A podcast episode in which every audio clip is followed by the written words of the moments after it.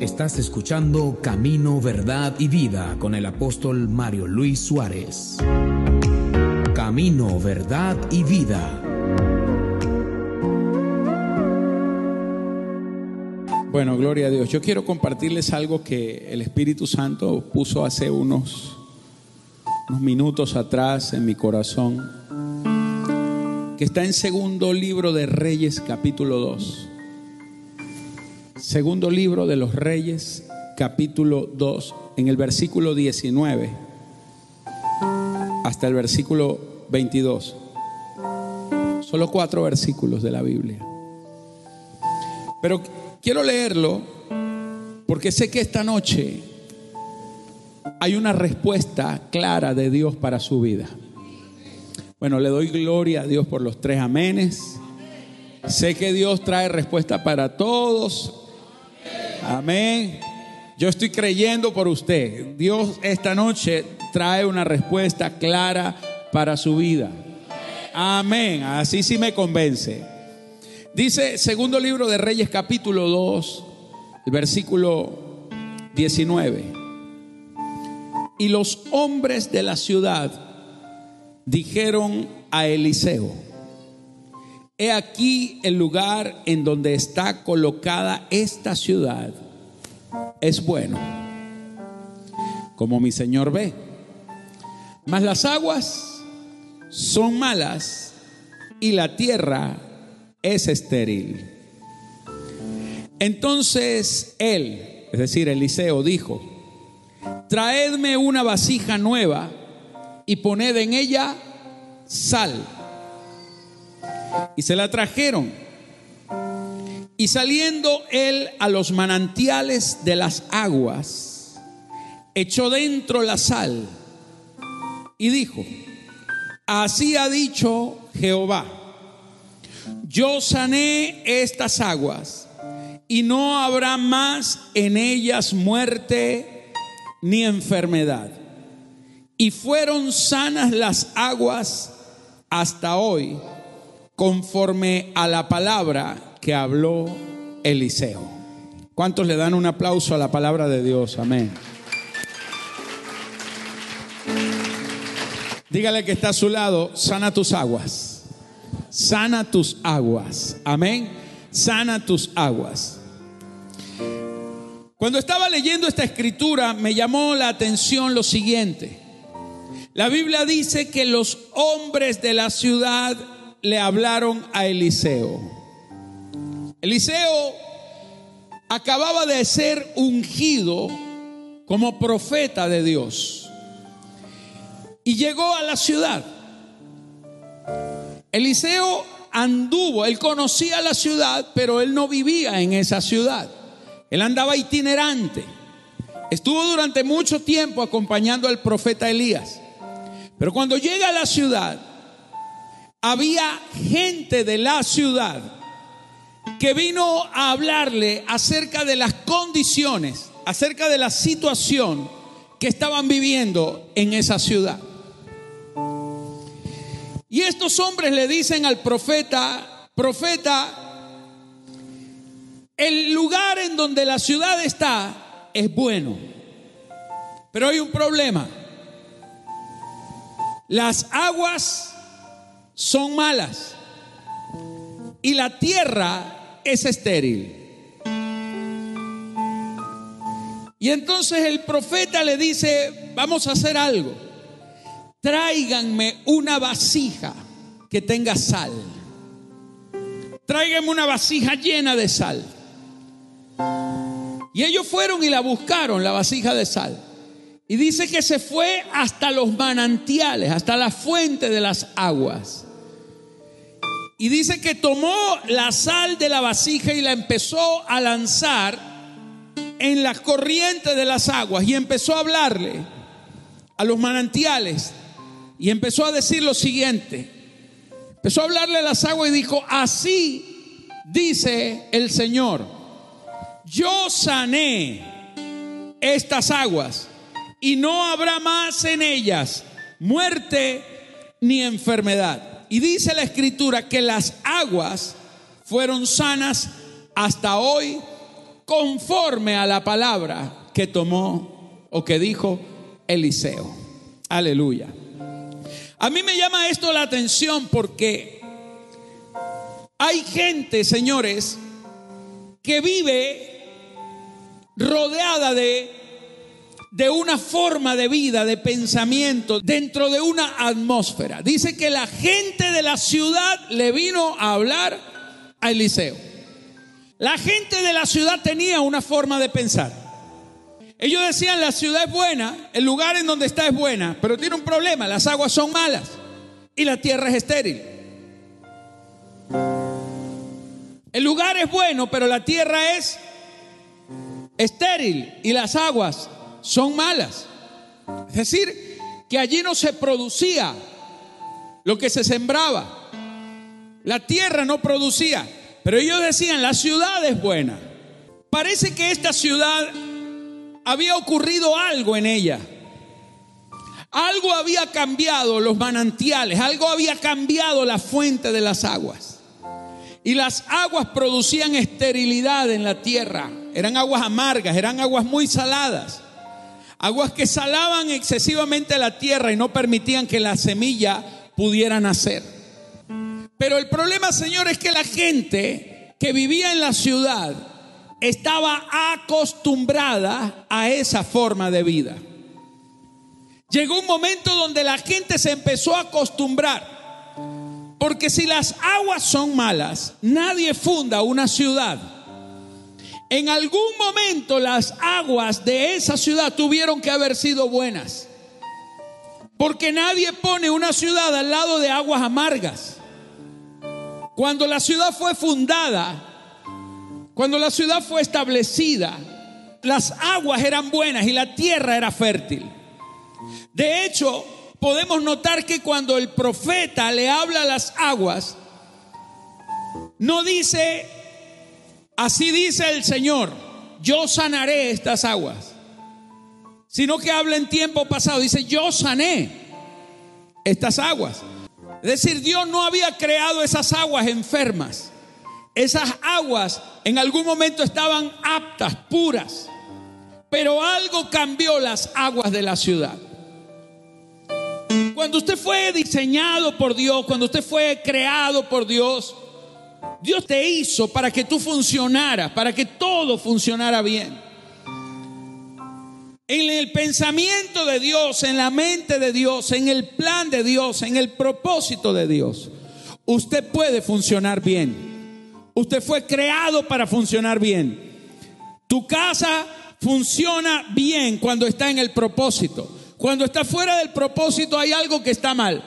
Pero déjame decirte que Dios siempre piensa y cree que todo en su vida puede funcionar bien. Pero algo dañó las aguas. Hay algo que cambió la condición. Hay algo que cambió. El lugar era bueno, pero algo cambió. La casa iba bien, pero algo cambió. La familia iba bien, pero algo amargó las aguas. Los hijos estaban bien, pero algo echó a perder un poco la relación. El trabajo iba bien cuando lo fundaste. Abriste la empresa y la empresa empezó a vender, pero algo pasó en el principio que amargó las aguas. Es decir, hay cosas que vienen a cambiar las condiciones que no son las mismas que antes. El problema, Señor, es que la gente de la ciudad representa a personas que se aclimataron que se condicionaron, que dejaron que sus vidas formaran parte de las aguas amargas, se acostumbraron a las aguas amargas. No hicieron nada por cambiarlo, no hicieron nada por averiguar qué había pasado. La gente de la ciudad de pronto comenzaron a cambiar su forma de hablar. Ya no decían qué linda ciudad, cuando venía alguien extranjero, no le presentaban lo lindo de la ciudad, le hablaban de lo feo de la ciudad. ¿Sabe por qué? Porque las condiciones han cambiado, pero hay gente que se aclimató. Hay gente que se empezó a acostumbrar a la escasez. Hay gente que se empezó a acostumbrar a que no hay. Hay gente que se empezó a acostumbrar a una crisis. Hay gente que se empezó a acostumbrar y ya forma parte del problema. Cuando Eliseo llega, Eliseo no llega formando parte del problema, Eliseo llega a esa ciudad para traer una respuesta de Dios. Pero a mí me llama la atención porque el nombre de Eliseo significa Dios de clamor. Diga conmigo Dios del clamor. Es decir, Dios es un Dios que se mueve donde hay gente que está clamando su presencia, donde hay gente que está reclamando un milagro, donde hay gente que está creyendo que las cosas pueden cambiar. Cuando Dios, señores, está presente, Dios puede hacer las cosas. Si hay alguien que lo quiere, que lo cree, que cree que es posible, Dios puede estar presente en un lugar y las cosas seguir intactas. Pero ese día la gente de la ciudad agarró a Eliseo y le empezaron a hablar a Eliseo porque ellos sabían que Eliseo era el hombre que traía la respuesta de Dios. Diga conmigo, Dios del clamor. Eso significa Eliseo. Cuando usted clama, clama a mí y yo te responderé. Cuando usted busca de Dios, hay una respuesta de Dios. Cuando usted levanta las manos, algo pasa en los cielos. Cuando usted está creyendo, cuando usted declara la palabra, usted está rompiendo las condiciones que Satanás ha querido traer. Usted no se puede acostumbrar a las cosas. Usted no se puede acostumbrar a lo malo. Usted no se puede acostumbrar al problema. Cuando el problema viene, el primer alzado tiene que ser usted. El primero que se levanta a decir, yo no estoy de acuerdo con esto. El primero que tiene que salir a decir, Señor, que aquí se haga tu voluntad, que venga tu reino. Porque usted no puede dejar que Satanás cambie las condiciones. Porque Dios quiere gobernar sobre tu casa, sobre tu vida. Aleluya. ¿Habrá alguien en esta noche que diga amén? ¿Habrá alguien esta noche que diga, yo no me voy a conformar con lo que está pasando? Usted tiene que cambiar las condiciones. Y las condiciones la cambia gente que está en desacuerdo con lo que está sucediendo. Usted tiene que estar en desacuerdo con el problema. Usted tiene que estar en desacuerdo con la crisis. Usted tiene que estar en desacuerdo con la escasez. Usted tiene que estar en desacuerdo con el problema familiar. Usted no se puede poner de acuerdo con eso. Dios trabaja con gente que se pone de acuerdo con Él, con gente que está alineada a su pensamiento, con gente que está alineada a su palabra, con gente que piensa como Él, con gente que cree lo que Él puede hacer, con gente que con su boca declara lo que Dios es capaz de hacer. Aleluya porque es el Dios del clamor. Diga conmigo, el Dios del clamor. Dios no es Dios de las quejas. Dios no es Dios de las quejas. Dios es Dios de clamor. Dios no es Dios de problemas. Dios es Dios de respuesta. Dios es Dios de soluciones. Dios no se mueve donde usted confiesa problemas. Ay, esto se lo llevó quien lo trajo. Ay, esto sí está duro. Ay, esto sí está caro. Dios no trabaja con gente que se queja. Dios trabaja con gente que declara respuestas. Alguien que diga amén. Vamos, alguien, sacuda al que está a su lado. Sacúdalo, sacúdalo bien fuerte. Dígale, no te puedes acomodar. No te acostumbres a beber aguas amargas. Porque Dios no las creó amargas para tu vida. Dios no creó aguas amargas para usted. Dios siempre va a trabajar con gente inconforme. Dios no trabaja con gente conforme. Dios trabaja con gente que está insatisfecha. Gente que se está sobando la barriga y dice, ay, gracias Señor, porque de aquí ya no hay más nada. Ya Dios deja de trabajar ahí. Dios trabaja con gente que no se sacia. Dios trabaja con gente que cree que hay más. Dios trabaja con gente que dice, bueno Señor, te voy a dar las gracias porque me toca, pero yo sé que hay más. Yo sé que esto no es todo. Yo sé que después de esto hay algo más grande. Yo sé que aquí no se acabó el milagro. Yo sé que esta respuesta vino gloriosa, vino abundante, pero no es todo. Diga conmigo, yo creo que hay más. Yo creo que Dios tiene algo mejor. Amén. Porque cuando usted cree que Dios tiene algo mejor, usted le da gracias por lo que recibió, pero no estoy conforme. Sé que viene algo más. Sé que viene algo más. La ciudad es linda, pero no estoy conforme. Diga conmigo, no estoy conforme.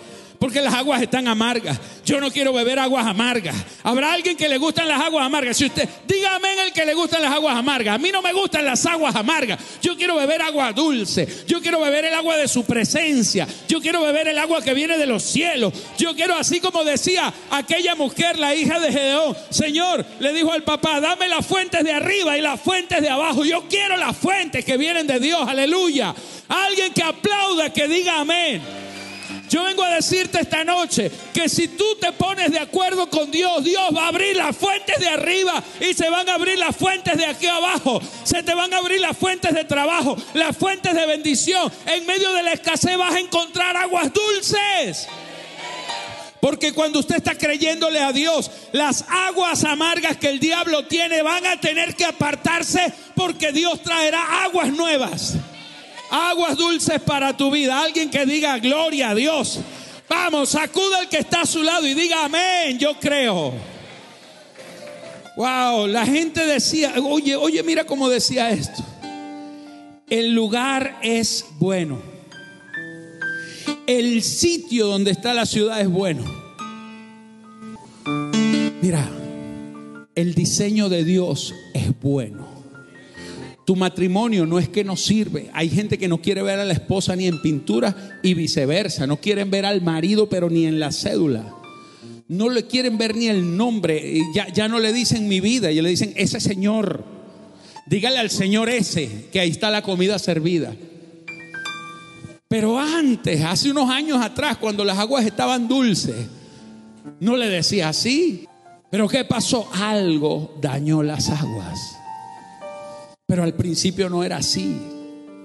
Ese matrimonio suyo al principio era distinto, era hermoso, funcionaba. Usted se quedaba viendo la media hora, usted la veía cada vez más linda. Y cuando usted se quedaba viéndolo a él, usted no le veía esa panza, cana, usted lo veía hermoso, no importa. ¿Sabe qué es lo que pasa, señores? Que algo empezó a dañar tus aguas. El matrimonio que usted tiene ahora quizás está pasando por algún problema, pero eso fue algo que se dañó en el camino. Fue algo que dejó de funcionar en el camino, pero en el principio era hermoso, como esta ciudad. aquí el lugar en donde está la ciudad es lindo, es hermoso. ¿Sabe qué significa cuando dice, es aquí que el sitio es bueno? La palabra bueno significa hermoso. Diga conmigo hermoso. Dios cuando hizo las cosas en tu vida, Dios las hizo hermosas. Tu casa es hermosa. Tus hijos son hermosos. Quizá usted ahora ve a su hijo y usted dice, el vago es, el malandro ese, grosero, falta de respeto, que flojo, que no quiere estudiar, bueno para nada. Pero antes, cuando usted lo sacó de su vientre, usted lo quería más que a nada, lo abrazaba, lo besaba, porque usted lo veía hermoso. La palabra bueno significa fino. Es aquí que la ciudad es buena, la ciudad era fina. Dios dice, todo es hermoso en su tiempo, lleno de favor. Diga conmigo, lleno de favor. Cuando Dios te diseñó, te diseñó para que el favor te alcanzara, te diseñó para que el favor anduviera detrás de ti. No para que usted anduviera pidiéndole favores a la gente, sino para que el favor estuviera corriendo detrás de ti. Que cuando usted caminara, usted se iba a encontrar con las bendiciones que lo iban a atropellar. Que iba a llegar un momento que usted iba a decir, ya, por favor, Señor, déjame respirar de tanta bendición. Porque hay un momento, señores, en nuestras vidas en donde la Biblia dice que las bendiciones te alcanzarán.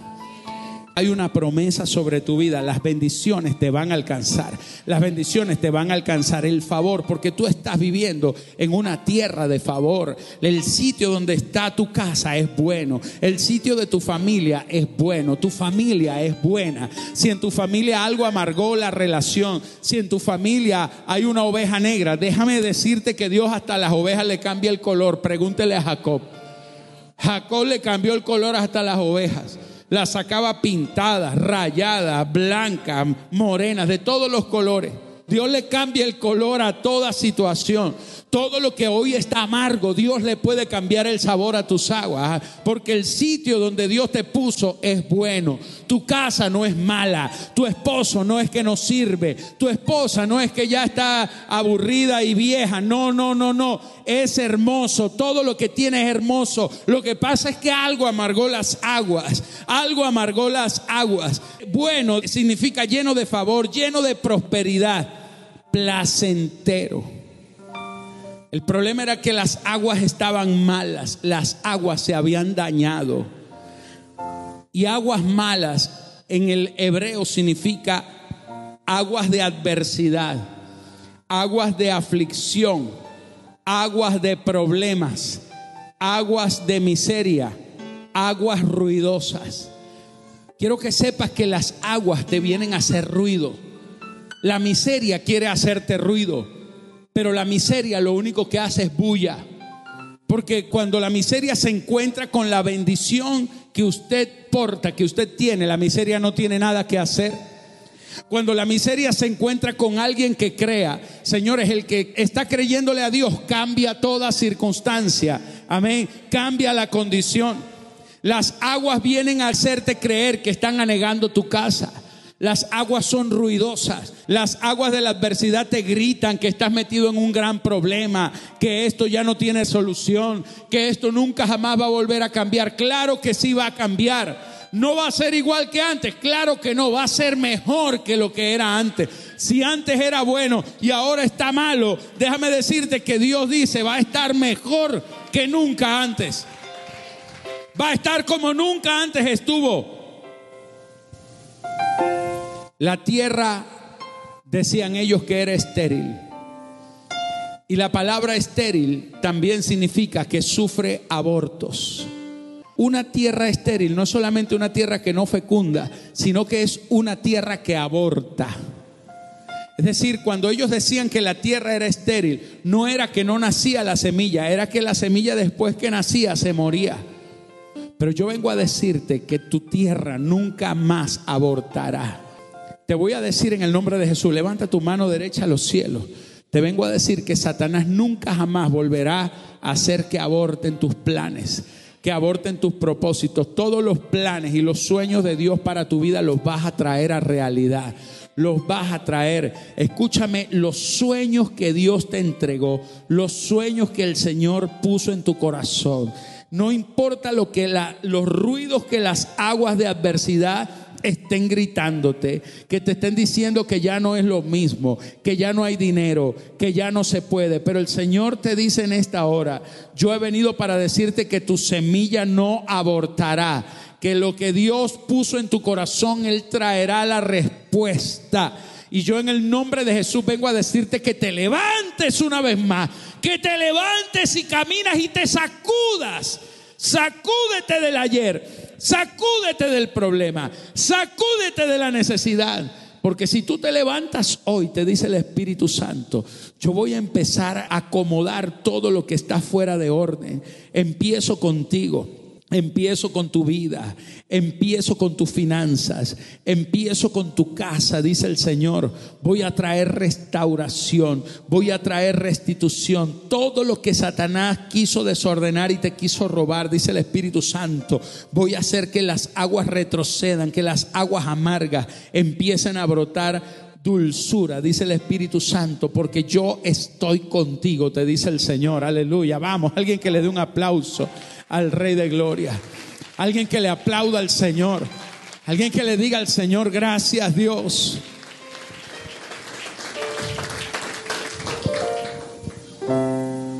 Aquella gente llamaron a un profeta. Los profetas, señores, vienen a hacer cosas que cambian las condiciones. A mí me llama esto la atención. El profeta dijo, tráeme una vasija nueva. Levante sus manos a los cielos. El problema es que Dios no puede traer la unción nueva en vasijas que están envejecidas.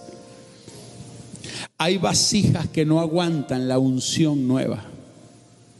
El Señor dijo que ninguno puede colocar el vino nuevo en un odre viejo, en un recipiente viejo.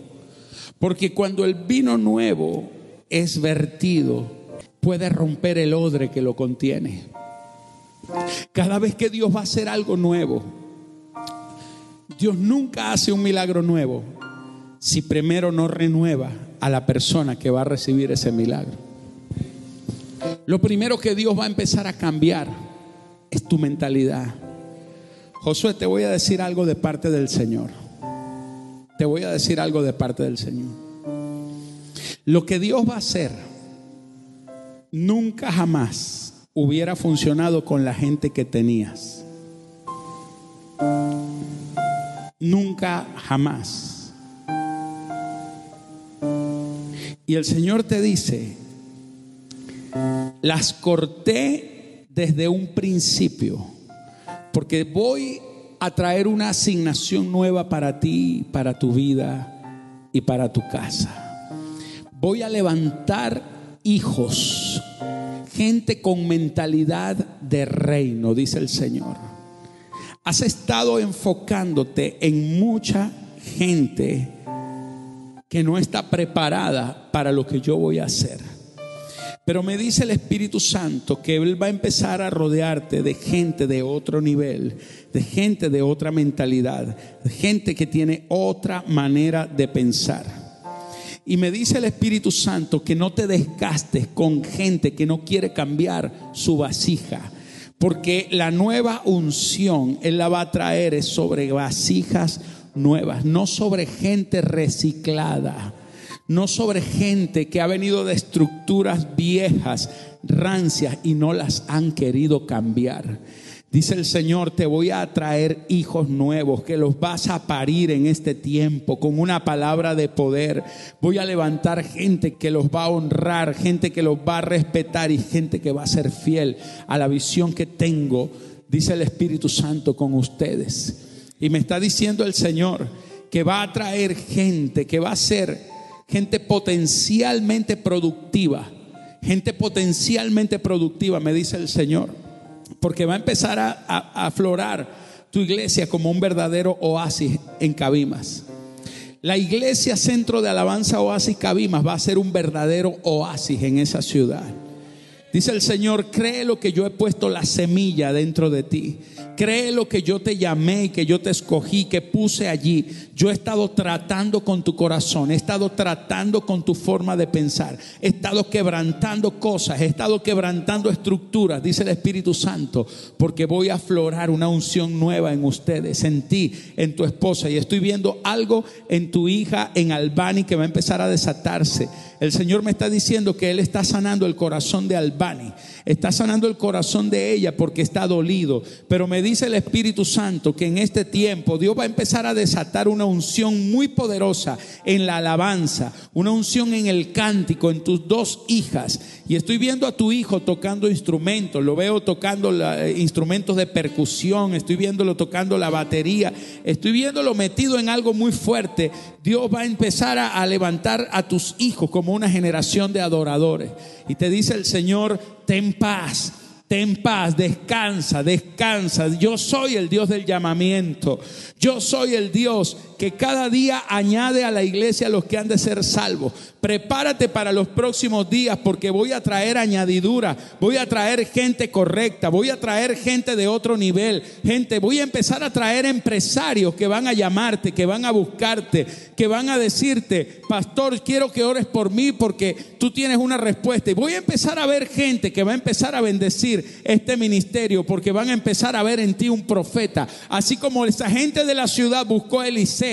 Dice el Señor, la gente de la ciudad de Cabimas te buscará a ti porque tú tienes una respuesta que va a cambiar las aguas en ese lugar. Aleluya. Vamos, vamos, alguien que aplauda al rey en esta hora. Qué poderoso. Para eso viniste. Para eso viniste. Tráeme una vasija nueva. Fue lo primero que dijo el profeta.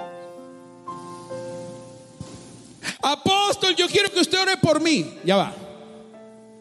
Tráigame una vasija nueva. Si usted quiere ver un milagro, dígale que está a su lado, trae una vasija nueva. Sácate esa, haga así, tóquese así la cabeza. Que le rompa esa vasija vieja y traiga una nueva. Porque las vasijas son los contenedores. Y todo lo que usted retiene, usted lo deja guardado en esta vasija vieja. Va a tener que romper esta vasija vieja. Vas a tener que romper tus estructuras. Vas a tener que romper formas de pensar, maneras de pensar. Tienes que romper la vasija. Muchos milagros no vienen porque si Dios trae el milagro en la vasija vieja, aborta. Hay milagros que abortan porque la vasija está vieja. Hay milagros que abortan porque cuando el milagro viene a tocarte, el primer incrédulo es uno mismo. El profeta Eliseo le dijo a un hombre, mañana a estas horas la harina costará tanto y, y la cebada costará tanto.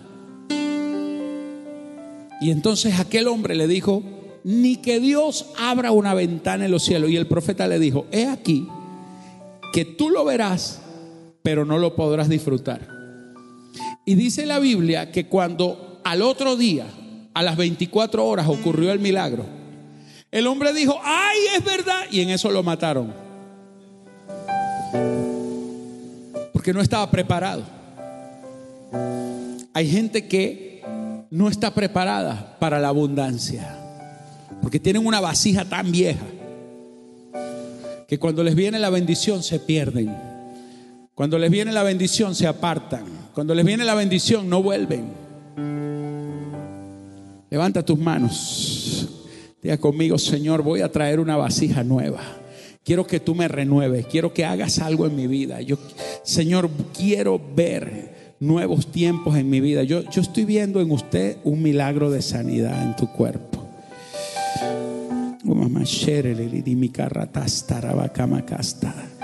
Hoy yo en el nombre de Jesús estoy declarando que hay limpieza. No sé, el Señor me dice que está, está sanando algo en, en lo inmunológico, me dice el Espíritu Santo. Y el Señor te dice, yo estoy trayendo nueva fuerza, estoy limpiando tu sangre, me dice el Señor. Y estoy trayendo fuerzas nuevas y estoy trayendo restauración a tus órganos. Estoy viendo células que se regeneran. Y yo en el nombre de Jesús reprendo toda célula maligna en tu cuerpo. Y ordeno hoy un milagro, ordeno salud sobre tu cuerpo en el nombre de Jesús. Yo ordeno todo espíritu de muerte que salga. Todo espíritu de enfermedad que salga ahora. Todo aquello que ha estado secando tu vida, ahora se va, se va, se va. En el nombre de Jesús. Yo te declaro libre y te declaro sana. En el nombre de Jesús. Un aplauso al Señor Jesucristo.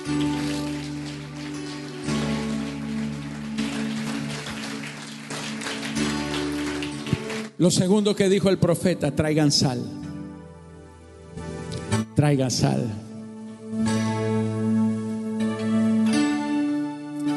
¿Sabe qué era la sal?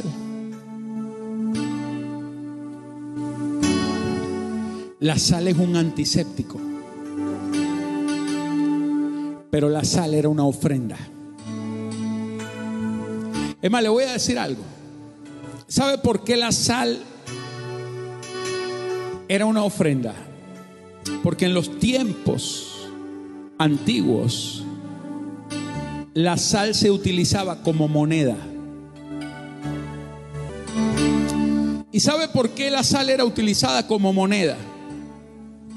Porque la sal no tiene sustituto. Usted puede usar margarina, mantequilla, mantequilla de maní, mayonesa, cualquier cosa para untar. Pero búsqueme un sustituto de la sal. Usted puede usar miel, azúcar, fructosa, esplenda, stevia, papelón, melaza. Pero búsqueme un sustituto para la sal. No hay. Por eso como la sal no tenía sustituto, era utilizada en los tiempos antiguos. Porque La sal solamente hay una manera de conseguirla y de producirla.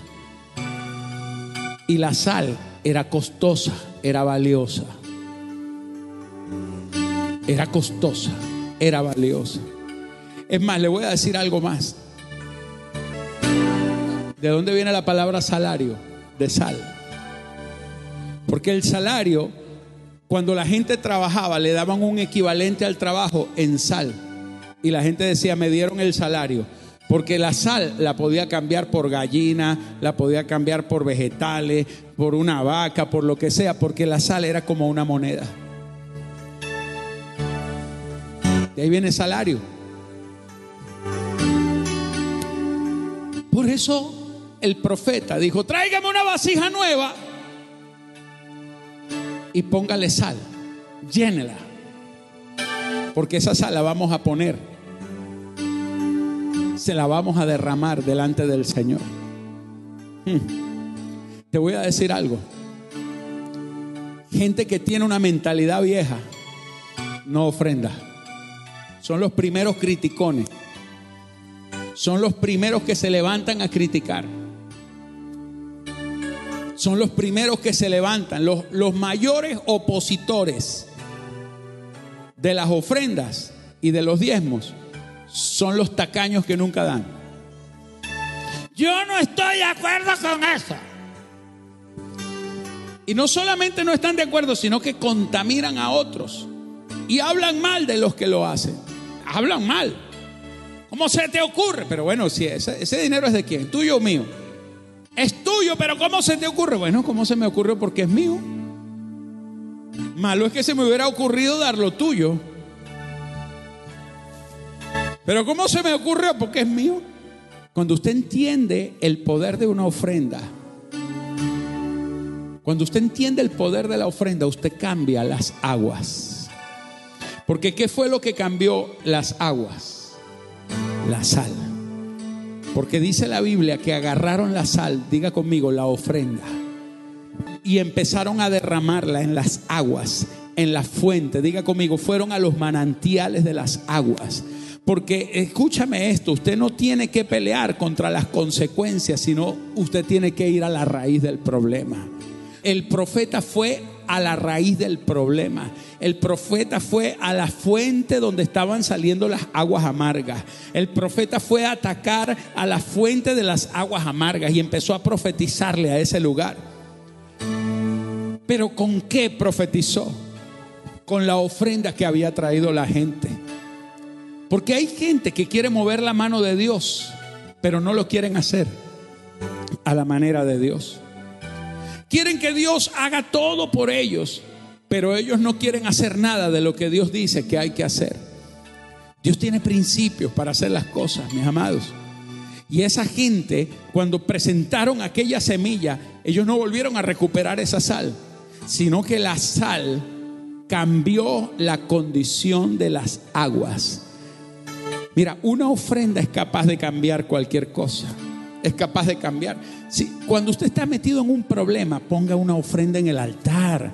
Sea inteligente. Ponga una semilla en el altar pacte por su matrimonio, pacte por sus hijos, pacte por sus negocios, pacte por aquellas cosas que usted quiere emprender, pacte por aquella puerta que se le cerró, ponga la ofrenda, diga Señor, yo voy a creer que hay un milagro, haga, haga negocios con Dios, señores, a Dios le gusta la gente que le cree, que lo desafía, hay gente que tiene que aprender a mover la mano de Dios, tenemos que aprender a mover la mano de Dios, cuando aprendemos a mover la mano de Dios, señores, Dios entonces provoca la respuesta más asombrosa. Mira lo que dice, dice que fueron a la raíz del problema y empezaron a hablarle a las aguas amargas lo que Dios decía. Usted va a tener que empezar a hablarle a las aguas amargas. Levante sus manos en esta hora y si quiere se pone de pie de una vez porque ya estamos terminando. Yo quiero decirle en esta hora que usted va a tener que venir delante de la presencia del Señor, pero usted va a tener que ir a la fuente de las aguas amargas. Usted va a tener que ir a donde está el problema.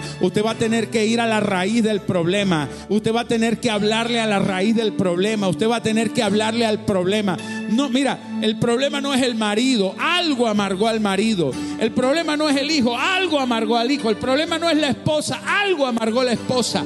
Vaya a la raíz. Vaya al punto, dígale al Señor, revélame dónde está la fuente del problema y empieza a hablar en contra de lo que Satanás ha querido hacer. Empieza a echarle sal, pon la ofrenda, pacta allí por aquellas cosas que han estado amargas en tu vida. Empieza a cambiar las condiciones del entorno. Empieza a provocar la mano de Dios moverse en esa situación. Empiece a hablar al problema. Dice que Eliseo empezó a declarar lo que Dios decía. Y él decía esto, él decía estas palabras sobre la tierra. Dice, así ha dicho Jehová, yo sané estas aguas. Mira, Él no le habló en tiempo futuro, Él le habló en tiempo pasado. Diga conmigo, porque el milagro ya está hecho. El milagro ya Dios lo hizo. Dios no hará ningún milagro, ya Él lo hizo. Usted lo que tiene es que declarar lo que ya Dios hizo. Empieza a hablarle a tu hogar, empieza a hablarle a tu hijo, empieza a decirle, tú eres un profeta, Dios te ungió para que seas profeta. Empieza a hablarle a la situación. Mi matrimonio no es para muerte, es de bendición. Mi matrimonio es glorioso. Mi esposo es el mejor marido que existe en la tierra. Mi esposa es la mujer más amable, es la mujer más hermosa que existe en la tierra. Empieza a hablarle a la raíz, empieza a hablarle a la circunstancia que Satanás ha querido levantar. Empieza a profetizar, empieza a declarar, porque la palabra profética cambia las aguas, le cambia la amargura y lo amargo se convierte en dulce. Y la tierra que es estéril se sana, la tierra deja de abortar y tus semillas dejan de abortar. Y la gloria del Señor empieza a manifestarse con poder. Vamos, levanta tus manos en esta noche. Y dice que las aguas fueron sanas hasta hoy conforme a la palabra que dio, que habló Eliseo. Oiga esto, conforme a la palabra, las cosas van a suceder exactamente como usted lo declare con la palabra. Las cosas no van a cambiar si usted no lo declara. Así como usted lo declare, así va a ser. Si usted dice esto se lo llevó quien lo trajo, eso se lo va a llevar quien lo trajo. Pero si usted empieza a declarar vida, si usted empieza a declarar poder, si usted empieza a declarar la gloria de Dios sobre tu casa, la Biblia dice que las aguas fueron sanadas conforme a la palabra. ¿Qué quiere decir? Que las aguas tomaron la forma de la palabra. El milagro va a tomar la forma de la palabra que usted suelte. El milagro, es decir, el problema va a cambiar de la forma del problema a la forma de la solución de la forma de lo que nos sirve a la forma de lo que usted dice que debe ser, porque es conforme a la palabra que Jehová puso en la boca del profeta. Tus palabras tienen la virtud, señores, de cambiarle la forma a la circunstancia. Háblale a tus aguas, cámbiale la forma a todo aquello que Satanás ha deformado y devuélvelo a la forma que Dios le dio en el principio. Porque te voy a decir esto, Nunca jamás volverán tus aguas a ser amargas ni saladas. Porque cuando Dios sana algo, el milagro es hecho una vez y para siempre. Dele su mejor aplauso al Rey. Dele su mejor aplauso al Señor. Dígale, te amo Dios. Dígale gracias, Señor. Dígale gracias, Señor. Dígale gracias al Espíritu Santo. Dele gracias al Rey.